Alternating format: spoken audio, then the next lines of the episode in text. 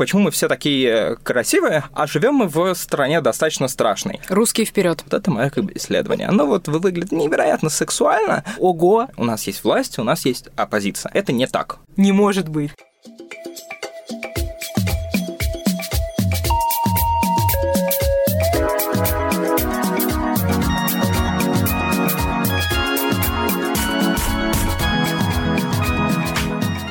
Всем привет! С вами Катя Сапко, и я бы хотела сказать, что этот выпуск будет э, от журналистов про журналистов, но э, сегодня со мной впервые в студии моя соведущая Нателла Кардзахи, которая учится на экономе, поэтому я так сказать не могу. А это постоянная рубрика подкастов «За вышки» «Мой research». Всем привет! Мой research — это рубрика, в которой мы вместе со студентами обсуждаем их самые необычные исследования, дипломы и курсовые. Молодые ученые делятся своими впечатлениями о процессе работы, просто и доступно рассказывают об исследованиях и о том, как их можно применить в реальной жизни.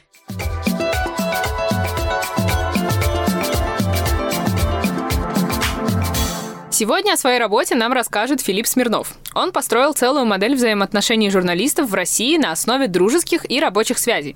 И все это для того, чтобы посмотреть, насколько демократична наша журналистская среда. В его исследовании приняли участие 136 представителей медиаорганизаций от ОВД-Инфо до Russia Today. Филипп, здравствуй. Привет всем. А, сегодня, я думаю, мы будем а, много говорить о том, какое исследование может быть интересным, а, какие у него будут возможные проблемы. Ну, и я еще поделюсь, возможно, самыми смешными историями, которые были связаны с сбором данных. Потому что вот эти 100 с чем-то медиа, очевидно, к ним всем нужно было хоть как-то писать. А как мы знаем, журналисты — это достаточно проницательные и местами крайне подозрительные люди. Они не всегда готовы отвечать на э, ваши вопросы. Возможно, я даже составлю какой-то гайд, который сможет вам помочь э, получить нужные ответы у, возможно, очень сложного объекта. А, это очень круто, мы рады, что ты сегодня с нами. Скажи, пожалуйста, сначала немножко про себя, где ты учишься, как так вышло, что ты пишешь исследования одновременно и э, по политологии, можно сказать, и с журналистским уклоном. Сейчас я учусь на э, политологии вышки, но э, в целом как мы знаем на большей части факультета вышки, когда ты пишешь свою исследовательскую работу, тебе ее нужно привязать к той специальности, которую ты изучаешь. Мне все время были интересны медиа, сейчас я уже достаточно длительное время в них так или иначе работаю, а, пишу тексты на заказ, но пока еще ни к какой, собственно, редакции не принадлежу. Когда я только писал вот это исследование, у меня еще вот таких а, предложений написать тексты и, возможно, даже какой-то возможной работы у меня не было.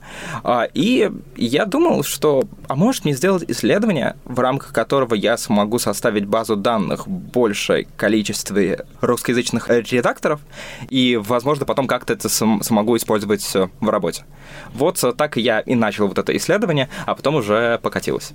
Ну, то есть у тебя была какая-то сайт-цель не только написать э, э, хорошую научную статью, но еще и обзавестись э, профессиональными контактами, так сказать. Да, связи, контакты, в принципе, найти возможно работу. Ну, и плюс у меня еще был, э, очевидно, некоторый исследовательский интерес, ибо я видел достаточно большое количество забавных, э, крайне-крайне симпатичных работ, которые были связаны с э, сетками, визуализацией, etc. И плюс я, когда смотрел на наши медиа, невероятно удивлялся, почему мы все такие красивые, почему у нас все так достаточно хорошо, а живем мы в стране достаточно страшной. И как это может со соотноситься с тем, что мы живем, опять-таки, в авторитарном режиме, но медиа у нас, в общем-то, западноевропейского уровня. Ты изучал взаимодействие журналистов в авторитарных режимах на примере России.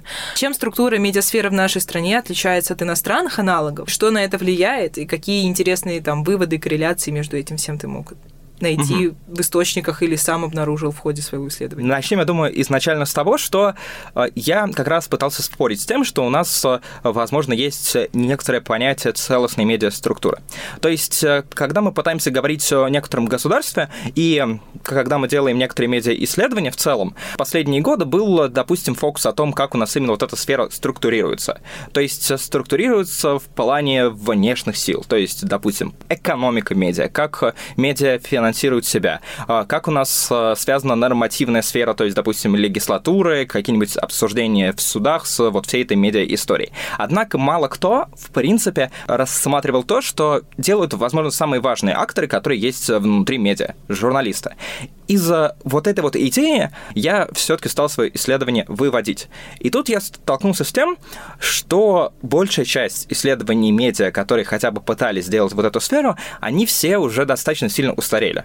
То есть они все идут иногда даже из некоторых предпосылок холодной мировой войны, когда у нас демократичная медиасфера западных государств это все хорошее, прекрасное, etc., а как-то авторитарные государства это все такое некоторое черное, грязное и не совсем понятное.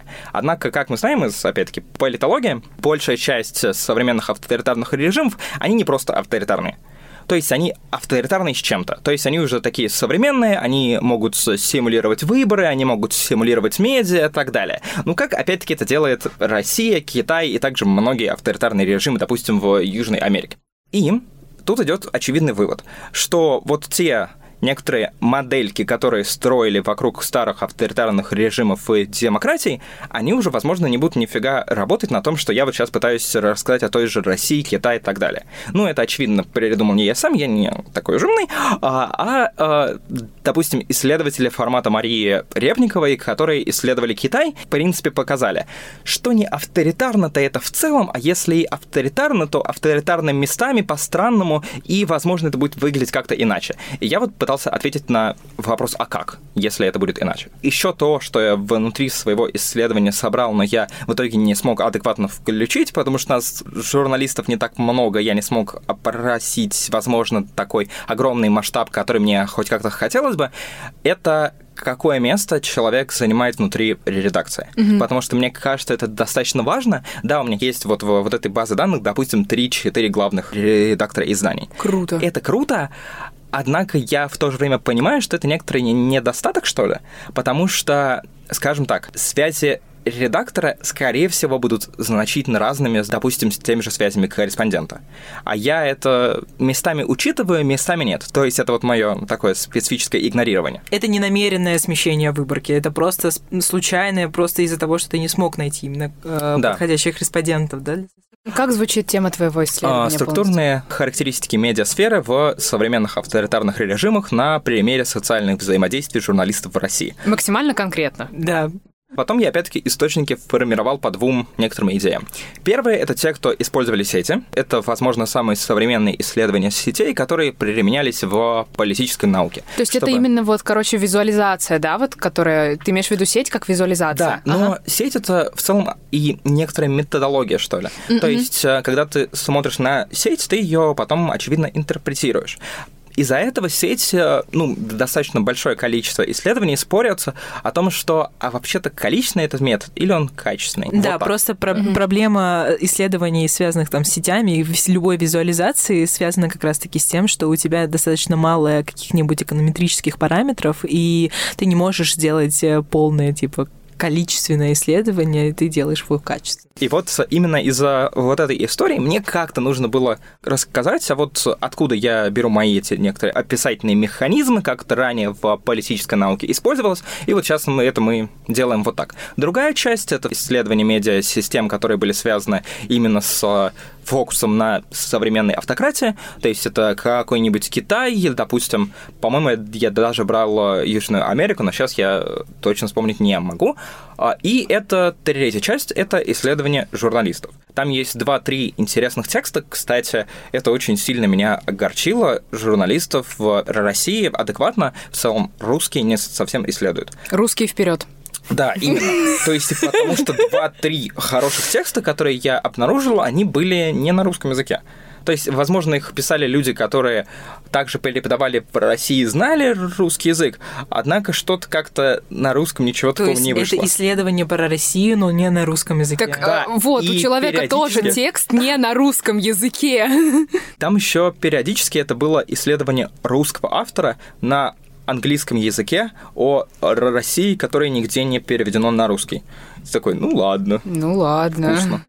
Мы уже начали говорить про исследования, которые связаны с Россией. Какие есть исследования в открытом доступе? Если мы говорим о некоторых российских источниках, то самым полезным в вот этом формате для меня была Светлана Пасти. У нее, по-моему, исследование 2005 и 2007 года, которое говорило, опять-таки, про некоторое развитие журналистской культуры внутри России. Тут а, я вытянул, возможно, две такие интересные истории, что у нас журналисты индивидуалы. У них есть, возможно, даже некоторая капиталистическая нотка, которая в целом говорит о том, что они не совсем могут быть связаны с сообществом, которое они представляют. Вот у нас вот только сейчас, мне кажется, в последнее время стали возникать достаточно мощные текстовые медиа, такой прям социальной направленности. То есть э, такие дела, вот это вот все. То есть, прости, пожалуйста, я правильно сейчас поняла, что журналисты пишут в основном под заказ, а не то, к чему они положительно относятся из серии. И вот это и то, что они могут э, писать в целом о том, э, к чему они не относятся в принципе. То есть у нас э, очень мало было такого журнализма, который происходил из, типа, опять-таки, некоторых низов общества. То есть ты пишешь о том, то, что ты знаешь, откуда ты, типа, вырос, и ты продаешь свой, допустим, некоторый личный опыт. У нас вот журналистики личного опыта было не так много. То есть, мне кажется, допустим, именно вот эту проблему некоторое время пытался решать батенька, давая вот этот литературный гонзов формат, потому что у нас он был достаточно мало распространен.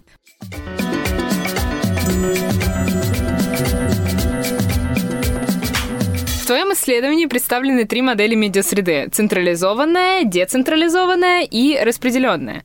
Ты сам разработал эти схемы или ты опирался на уже имеющиеся макеты других ученых? большая часть вот этих схем, она была так или иначе упомянута до меня. Однако она была в большей степени упомянута. То есть были некоторые идеи того, как это должно выглядеть, однако активных датасетов, ну, было полтора. Ты прям довел это до ума попытался, да. Круто. Так. Да. И вот, возможно, самым моим дерзким предположением, что ли, это было вот такое вот идея того, что модель связей внутри э, современных автократий, она будет такой децентрализованной. То есть, если вы сейчас себя дома это представите, это, знаете, когда вы на сковородке жарите, допустим, яйца 3, и вот они все как-то связаны и так далее, но вот у нас нет какого-то единого, нет какого-то не единого центра. Вот. Ну, то есть да, это, это не омлет. омлет. Вот, ага. Вау. Ну, то есть это три глазуньи просто ну связались между собой белочками. Да, прикоснулись. Кулинарные аллегории от Вышка, да, как? Мне кажется, это лучшая аллегория, которая у нас э, звучала пока что в эфирах как я рассматривал некоторую демократическую систему, я в целом пытался наследовать э, современным политологическим исследованиям, которые говорят о том, что демократия — это достаточно гомогенная среда, где мы все постоянно с друг другом дискутируем, и она достаточно взаимосвязанная. Приведи, пожалуйста, еще кулинарные аллегории на, получается, централизованную и распределенную модель медиасреды. Угу. Демократия, знаете, что это? Демократия чем-то напоминает шарлотку. То Давай. есть, если мы готовим шарлотку, допустим, с э, клубникой или вишней, и у нас а, так или иначе выпирают вот ягоды на поверхность, поверхность. выпечки, ага. то она вся тоже кажется некоторой некой взаимосвязанной. То есть у нас нет э, вот этих нескольких э, различных глазуней, которые мы потом можем подать на самых различных тарелочках. Это вот единый объект выпечки. Но она так или иначе имеет вот эти некоторые сильные центры, которые мы можем говорить, допустим, как медиа, которые долгое время внутри вот этой среды существуют. И это такие большие-большие клубнички, которые мы видим. Вот. Если же мы говорим про централизированную модель, тут э, становится достаточно достаточно сложно. А, какую-нибудь кулинарную метафору. Мне кажется, это хачапури. Лодочка. Потому что там типа есть... Грузинка вошла в чат и рассказывает про грузинскую еду. Так. Это абсолютно так. Или же, а, допустим, можно использовать аллегорию шоколадного фонтана. То есть у нас есть вот эта некоторая центральная штука, которая растекается вдаль, но все у нас так или иначе идет к некоторому центру вот этого фонтана. Тем более, если фонтан многоярусный, то мы типа, можем говорить, что у нас есть СМИ разные есть экономические направления. Стержень определенный. Ага. Математически очевидно. Да-да-да, конечно, естественно. Окей, распределенный распределенная? Распределенная модель э, это как раз демократическая. А, ага, а, окей, все, все, все, все, мы поняли, да. да, круто. Филипп, еще в первой главе своего исследования ты предположил, что взаимоотношения работников медиасферы, государства и общества в России близки к неавторитарности. Хочется опять услышать какую-нибудь кулинарную аллегорию или метафору, но вообще в целом простыми словами объясни, что это означает. Это идея того, что у нас э, журналистская сфера, хоть она и э, ну, не так сильно развита, возможно, как бы нам это хотелось, тем более в плане, допустим, оплаты текстов, но она не напрямую связана с э, тем же государством. То есть вот это мы можем видеть, допустим, на большом количестве протестов, на то, что у нас есть достаточно сильная журналистская солидарность, что ли, но у нас э, журналисты фактически не являются рабами правящего режима. Да, у нас есть некоторые журналисты, которые, возможно, являются, но, но, однако, большая часть, так или иначе, они э, вот такая также кулинарная метафора, это торт слойка. То есть есть разные слои, вот, и как бы они могут не так сильно с друг другом соприкасаться. Вопросе, который ты использовал для выявления уровня социальных взаимодействий между журналистами, есть шесть областей. Дружба, уважение, доверие, разрыв взаимоотношений, нетерпимость и ненависть и степень сотрудничества. Почему ты выделил именно эти критерии для своей оценки? Я честно, тут я не так сильно умничал. Я взял модель из некоторого исследования, который описывал возможные взаимоотношения в экономической среде между как бы работниками. Я взял это оттуда, но, если честно, даже до того, как я это пытался описать некоторой методологической рамкой, возможно, некоторым литературным бэкграундом, я это в целом придумал сам, то есть я просто накидал некоторые модели взаимодействия, которые могут быть, а, добавил к ним после того, как я вот это все типа сделал, а, кто с кем посрался, ну, вот это как раз э, Cut Ties Network, или вот этот разрыв связи. Ну, в целом, идея была как бы понять, кто с кем перестал разговаривать, и типа все ли так ненавидят, допустим, Медузу после истории с э, харасментом и так далее. Вот это было достаточно интересно, и за этого я вот это вставил. А потом я уже нашел рамочку, которую я вписал, и как бы сказал, что а вообще-то это наука, это все придумали до меня, давайте делать вот.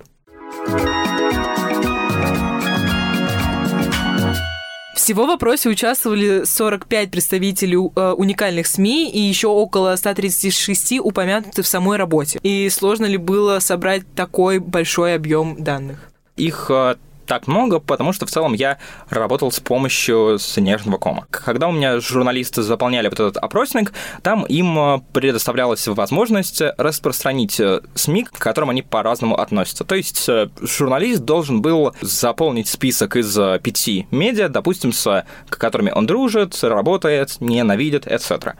Из-за этого их набралось очень-очень много, и даже это стало захватывать некоторые региональные центры. Если мы говорим про то, насколько это было трудно, это было невероятно трудно. Буквально каждый день я отправлял максимальное количество сообщений как в Фейсбуке, так и в ВКонтакте.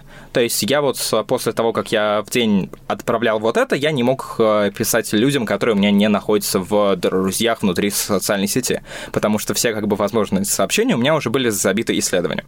Были какие-то в связи с этим, получается, погрешности в выборке? Было ли такое, что, там, не знаю, каких-то было слишком много, каких-то было слишком мало?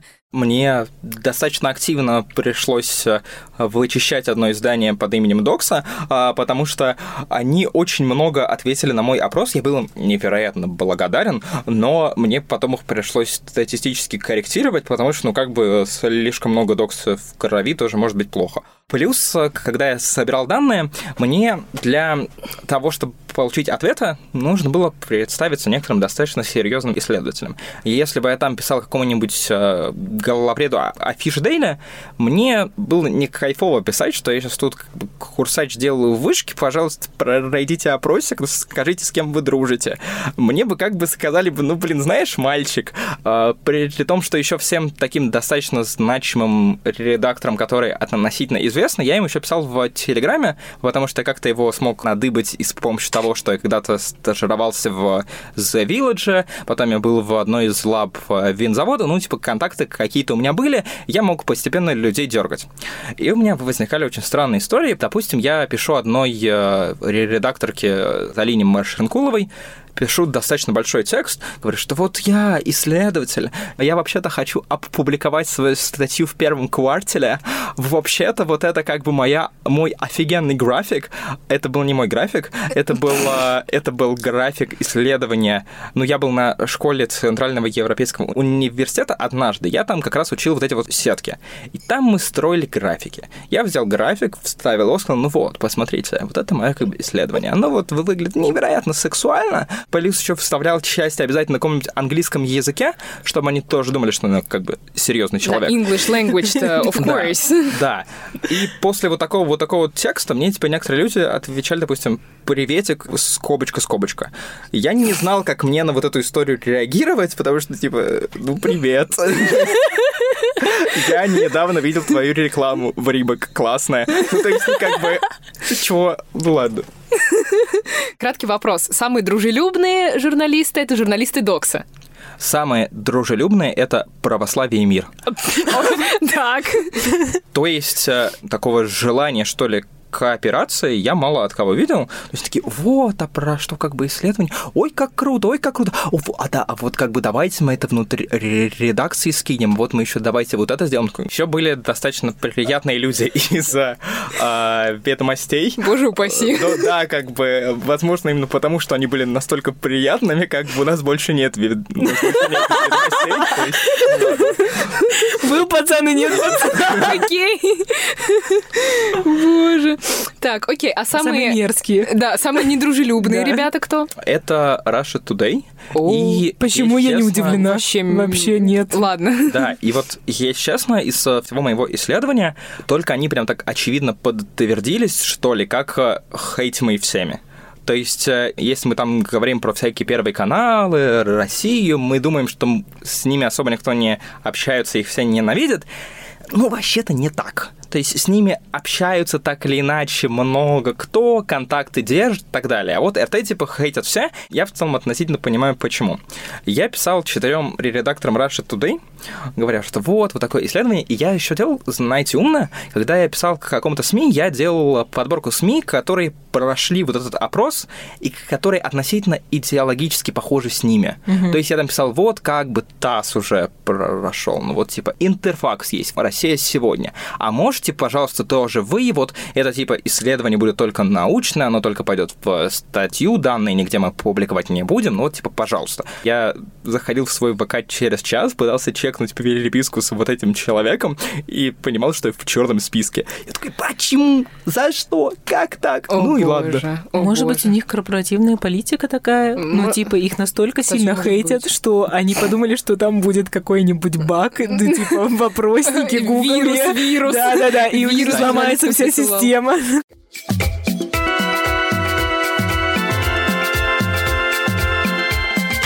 В э, твое исследование в том числе попала завышка. Исходя из данных твоего исследования, какую характеристику она получила, что ты можешь о, о нас сказать?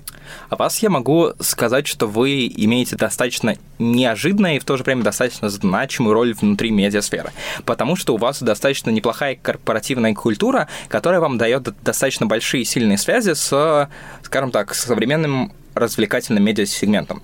То есть э, завышка, допустим, в сеточке, которая была связана с дружбой и с рабочими связями, она играет значительную роль, потому что э, у вас большие свя- связи с теми же батенькой, а потом у вас большие связи с теми же Redefine, и тем самым как-то вышка, завышка тоже становится таким значимым актором. Возможно, единственное, что можно сказать, что вам еще очень слабо респектуют, Ну и да. вас еще не типа совсем уважают. Но это не вина в вас. То есть у нас в России вообще огромные проблемы с некоторыми центрами уважения, центрами доверия, потому что они очень сильно завязаны на самых больших медиа. То есть у нас э, огромную роль формально играют только вот какие-то э, коммерсант, ведомости. Сейчас стала играть роль Медуза. Ну и постепенно, кстати, играют большую роль такие социальные медиа, как там такие дела. Еще есть два таких важных факта, которые не связаны напрямую с э, завышкой, но с тем, что буквально только что упомянул. Это то, что, допустим, огромную роль стали иметь э, социальные медиа. И стали они ее иметь, не сказать, что из-за того, что мы думаем в некотором очевидном плане. То есть мы думаем, что это стали некоторые люди, которые ровно так же читали «Медузу», другие медиа, возможно, «Медиазону», они переключились на вот эти медиа и стали их э, смотреть, слушать, читать чаще. Нет. Они завоевали совершенно новую аудиторию, которая не, не сказать, что была охвачена ранее более активно, что ли. Mm-hmm. А, такие дела активно читаются православные люди. Люди, которые глубоко верующие и к которым, возможно, даже интересно посмотреть на какое-то совершение или чудо, или, возможно, какую-то не совсем справедливость и так далее. То есть, э, допустим, когда я получал данные от большей части редакций таких э, СМИ, которые с э, религией так или иначе связаны, они активно вставляли такие дела, как вот некоторые объекты их сильного уважения. Что тебя прям реально удивило? Ты такой, ого, не может быть, я не верю. У меня было несколько ого. Одно из uh, ого, допустим, было связано с тем, что в целом все скандалы от Медузы отскакивают просто невероятно. То есть, э, допустим, в всяких графиках хейта Медуза возникла там раз-два, хотя не сказать, что я собирал данные, по-моему, как раз после скандала с их каким-то очередным текстом, который вышел, по-моему, во время дела нового величия, что-то вот вот такое вот. Но я не получил такого, возможно, слова фидбэка, который я, в принципе, ожидал. Плюс достаточно неожиданную роль занимает Докса, потому что не сказать, что у нее есть такая мощная корпоративная культура, как у той же типа завышки, и очень сложно проследить путь журналиста Докса. Однако у Докса сумасшедшее количество связей. То есть оно нереальное. То есть это, возможно, самое связанное СМИ внутри российской медиасферы. Мне так кажется, редакторы Докса активно пишут редакторов других медиа, а давайте вы вот репостите наш текст, давайте мы вот сделаем вот это вот так, вот так. И именно исходящих линий из самой докса огромнейшее количество. То есть докс это, возможно, сейчас такое некоторое масло части современных медиа. Окей, давайте немножко больше к SNA модели. Почему? А главное, зачем? Для визуализации социальных взаимодействий журналистов ты выбрал именно метод System Network Architecture. Что Social это Network Analysis. Что это вообще такое? Как оно работает? Что оно дает? Ответ у меня будет достаточно прост. Исследовать сетки без сеток — это, это какой-то очень странный волк, маразм. Волк. То есть, ну, типа, правда.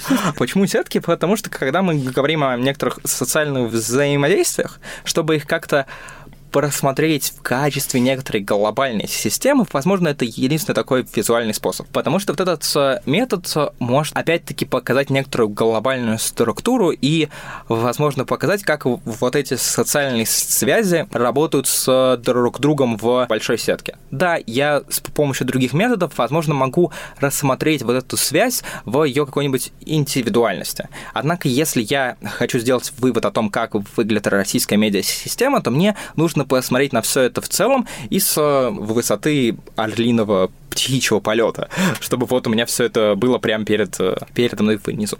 Выглядит это как? А, чтобы вы тоже понимали, я тут уже буду использовать не кулинарный метафору, а такую достаточно урбанистическую. Это как э, ночной город. То есть, если вы буквально посмотрите на ту же Россию по форматам Москвы, то вы, возможно, увидите буквально такую же историю. Потому что у меня еще, знаете, сетки построены с таким черным цветом, с красными точками.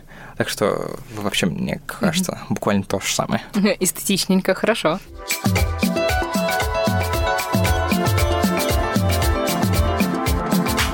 Есть ли в твоем исследовании вывод о том, могут ли как-либо взаимодействовать, иметь рабочие какие-либо отношения два СМИ, которые негативно друг к другу относятся? Да, а, потому что это у меня а, было описано с соотношением двух различных сеток, одна из которых говорила о том, что они разрывают связи и с друг другом перестают общаться в принципе. И, допустим, медиа, которые просто друг друга очень сильно не любят. То есть, допустим, а, медиа «Спутник», который формально является частью РТ, его могут хейтить, но некоторые люди с ним продолжают работать, потому что «Спутник», он даже не совсем, как я понял, нацелен на Россию, у него там достаточно англоязычные тексты, и те, кто не шарит, кто это.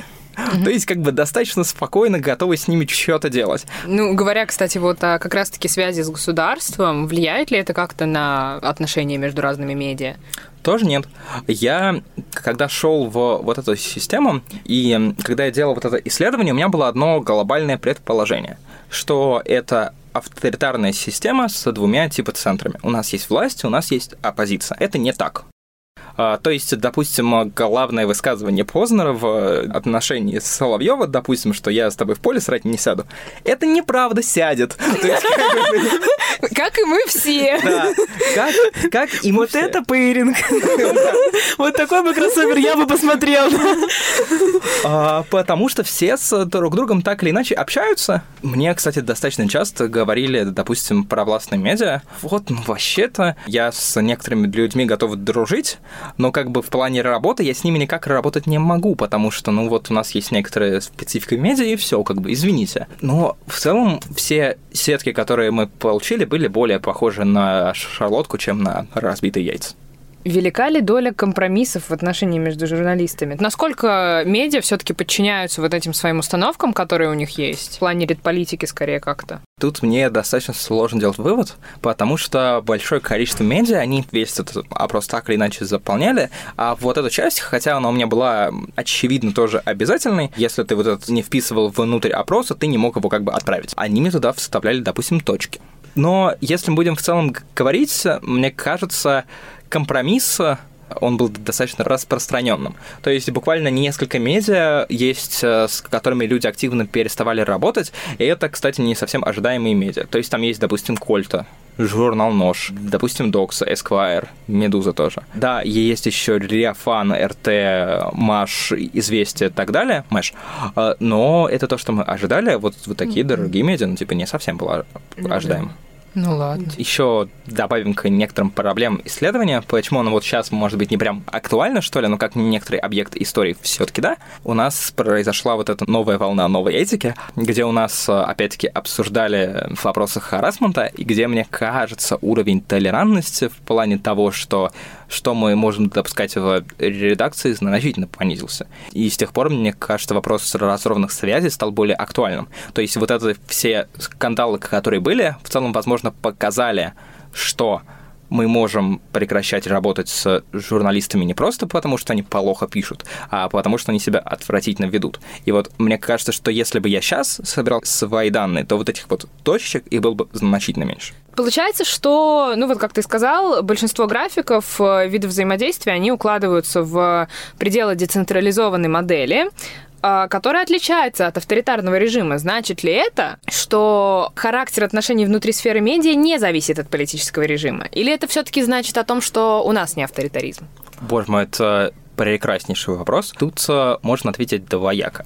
Более такой исследовательский ответ мы и сейчас не можем сказать. То есть мы могли бы ответить на вот этот вопрос, если бы мы сделали еще бы одно как дополнительное исследование, допустим, кстати, в какой-нибудь стороне Восточной Европы, формат какой-нибудь э, Эстонии. И тогда бы мы сделали такое потом сравнительное исследование и, в принципе, сказали бы, что вот это некоторое переменное авторитарного режима, допустим, количество политических дел против журналистов или типа зарегулированности медиасферы, это что-то влияющее очень сильно. Второй аспект. Мне кажется, что они не связаны. Не сказать, что, допустим, исполнительная власть и медиа, они работают внутри какого-то совместного института. Тем самым, а почему они должны с друг другом таким образом взаимодействовать? Возможно, это что-то новое, тем более, когда у нас есть интернет, то есть сеть, которая теперь не так сильно зависима от государства напрямую, ты там можешь строить опять-таки свой некоторый коммуникационный центр, Плюс еще, кстати, тут есть такая интересная история, которая отчасти делает мое исследование сложнее, и, допустим, с ним мои выводы не такими очевидными, какие они есть, но это даже получше отвечает на твой вопрос. А почему мы в 21 веке исследуем медиасистемы в рамках государства? У нас в 21 веке достаточно активно стираются границы. У нас в 21 веке есть интернет, и огромнейшая часть читателей российских медиа — это люди просто из русскоязычного мира, которые, допустим, дон- донатят, смотрят, читают. Допустим, тот же Олег Кашин, он достаточно активно пишет из Лондона, однако я все равно его считаю вот этой частью системы, он у меня есть в датасете.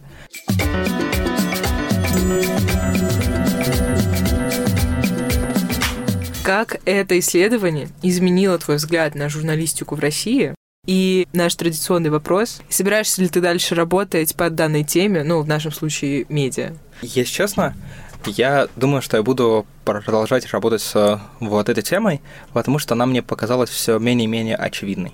То есть, э, возможно, я буду уже исследовать не только некоторую российскую сферу, возможно, я еще посмотрю, как у нас э, работает медиасфера в других странах, но она показалась невероятно многогранной и местами показывающей социум в вакууме. Журналисты, они настолько хорошо осведомлены, возможно, о всем, что происходит так или иначе внутри социума, они об этом стараются писать, и тем самым связи о них, возможно, соединяют вот эти разные аспекты информации внутри социума, которые потом могут давать достаточно интересные выводы.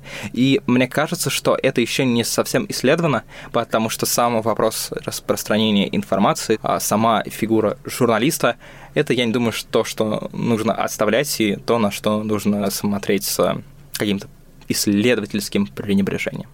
Спасибо большое, Филипп, за такую прекрасную дискуссию. А с вами был мой research, подкаст о самых оригинальных исследованиях студентов. Его выпуски вы можете найти в группе «За вышка» ВКонтакте, Яндекс Музыке, Apple подкастах и на других платформах. Это был еще один подкаст, связанный с политикой. В прошлом выпуске мои коллеги говорили о политических деятелях и о том, как трансформировались обращения Путина, новогоднее обращение Путина. Так что слушайте наши прошлые подкасты. Слушайте наши будущие подкасты. Просто слушайте нас. Слушайте все подкасты за вышка и да. Над этим выпуском моего research а работали Влад Арапов, Настя Новик, Полина Карасева, Ксения Залевски, Элеонора Фавер, Провели его я, Катя Сапко, и моя соведущая Нателла Кардзахи. Гостем сегодня был Филипп Смирнов. До скорых встреч. Все свободны. Встреч. До скорой встречи. До скорой встречи. Моя любовь к тебе навечно. До скорой встречи. До скорой встречи.